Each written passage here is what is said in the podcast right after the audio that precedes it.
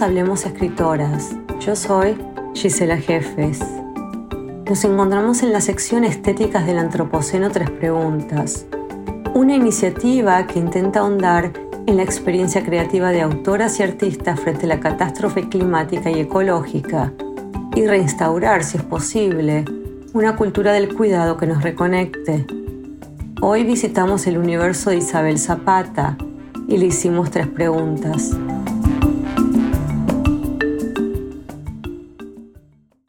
Frente a los cambios que el Antropoceno va produciendo en el planeta y las crecientes alteraciones geológicas que los humanos estamos provocando, ¿cuál es el rol de la literatura y el arte? ¿Y es posible o no dar cuenta estéticamente de estos cambios? El arte observa el mundo y da cuenta de lo que en él sucede, pero también tiene potencial para transformarlo. Quiero decir que las palabras no son inocentes la imaginación no es inocente. Muchas cosas solo se vuelven posibles una vez que han sido pensadas una y otra vez, proyectadas por el lenguaje de maneras distintas. Más allá de simplemente narrar las alteraciones que los seres humanos producimos en el planeta, el arte puede, de hecho, participar en este cambio. Es como cuando intentás colocar una pieza en varios lugares de un rompecabezas. Al final encuentras el sitio en el que encaja, pero lo que valió la pena fue el proceso de prueba y error para llegar a él. El arte es sobre todo tentativo. Es por eso que la verdadera literatura, o al menos la literatura que más me interesa, está atravesada de preguntas. Me gusta que lo que leo cuestione los supuestos bajo los cuales habito el mundo, que me haga dudar de cosas de las que estaba convencida. Pienso que solo debemos leer libros de los que muerden y pinchan. Si el libro que estamos leyendo no nos obliga a despertarnos como un puñetazo en la cara, ¿para qué molestarnos en leerlo? Le escribió Kafka a su amigo Oscar Pollack a principios del siglo XX. En ese sentido, los libros resultan herramientas útiles para reflexionar sobre las alteraciones del antropoceno, son una especie de lente a través del cual estudiar las relaciones que hemos establecido con lo que nos rodea. En serio creo que ese es el tema más importante de la actualidad. ¿Cómo visualizar, además de la crisis planetaria y el imaginario escatológico, nuevos mundos o mundos alternativos, tal como lo proponen escritores como Margaret Atwood, cuando señala, las utopías van a volver porque tenemos que imaginar cómo salvar el mundo. Más allá de lo cursi que pueda sonar, es cierto que a través de la literatura o del arte en general, pero ahora estamos hablando de literatura, se pueden imaginar otros mundos y que esa imaginación es fundamental para llegar a construirlos. Al escribir y leer habitamos la frontera entre realidad y ficción, una zona intermedia en la que somos más libres para pensar en alternativas. Y pensar en alternativas es urgente.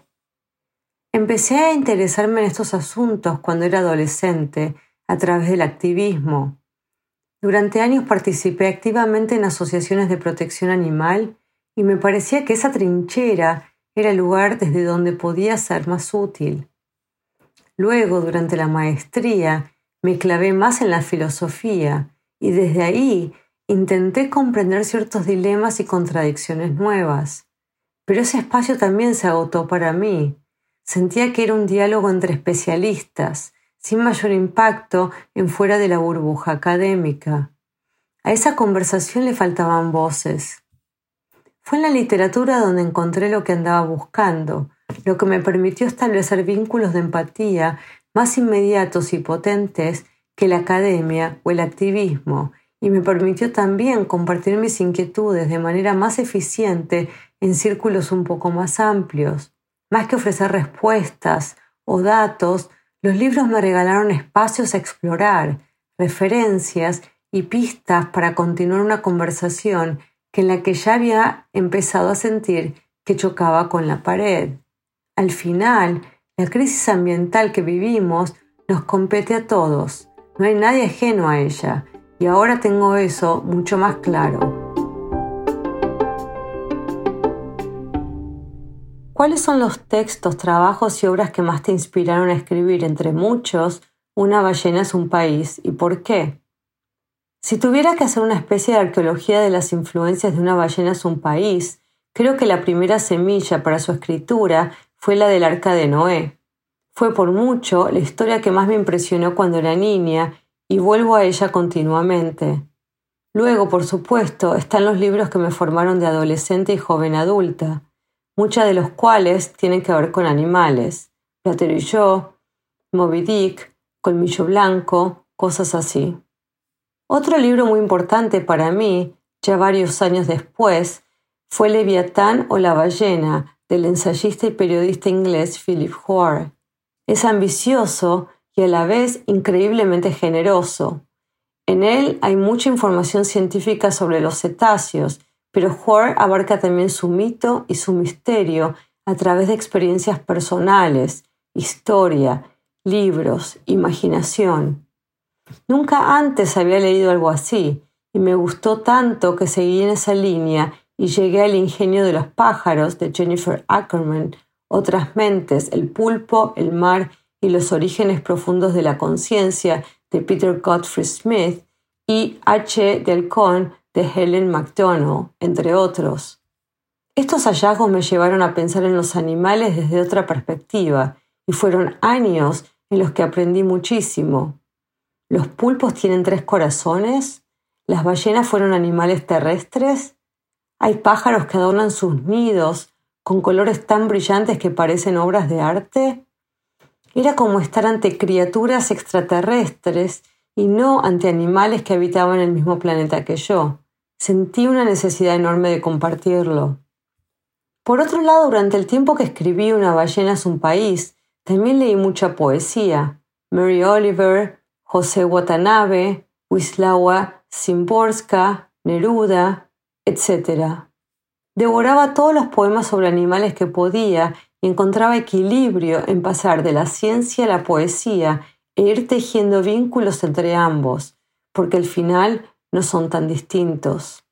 Un poco así fue que nació la idea de escribir una ballena. Quería traducir a mis propias palabras todo esto que estaba transformando mi entendimiento de los animales, de su vida interior y la manera en que nos relacionamos con ellos. Y bueno, lo hice de manera muy libre, porque la poesía se dibuja en un lienzo amplio y echa mano de recursos de todo tipo para transmitir lo que necesita.